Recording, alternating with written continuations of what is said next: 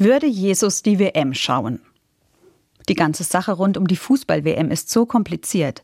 Es sprechen tausend Gründe dagegen, heute unsere Jungs anzufeuern. Aber es gibt eben auch Gründe, die dafür sprechen. Einfach mal entspannen, endlich mal wieder was Leichtes erleben und was zum Feiern haben.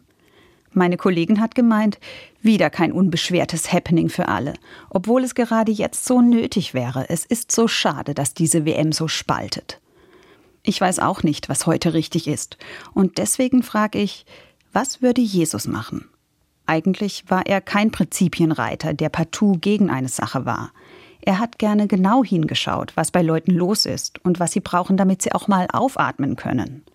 Er konnte anderen was gönnen und auch mal fünfe Grade sein lassen, gerade beim Feiern.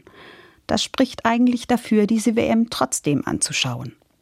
Aber nur eigentlich denn es gibt auch eine Episode von Jesus, da ist er radikal.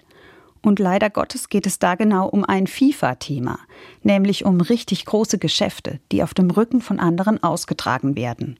Da war Jesus eindeutig dagegen. Er hat Marktstände im Tempel umgeworfen, weil er Schluss damit machen wollte, dass die, die Geld haben, dreckige Geschäfte machen. Und dass ich diese Jesus-Story kenne, spricht gegen diese WM. So viele könnten jetzt in diesem Winter eine unbeschwerte WM brauchen.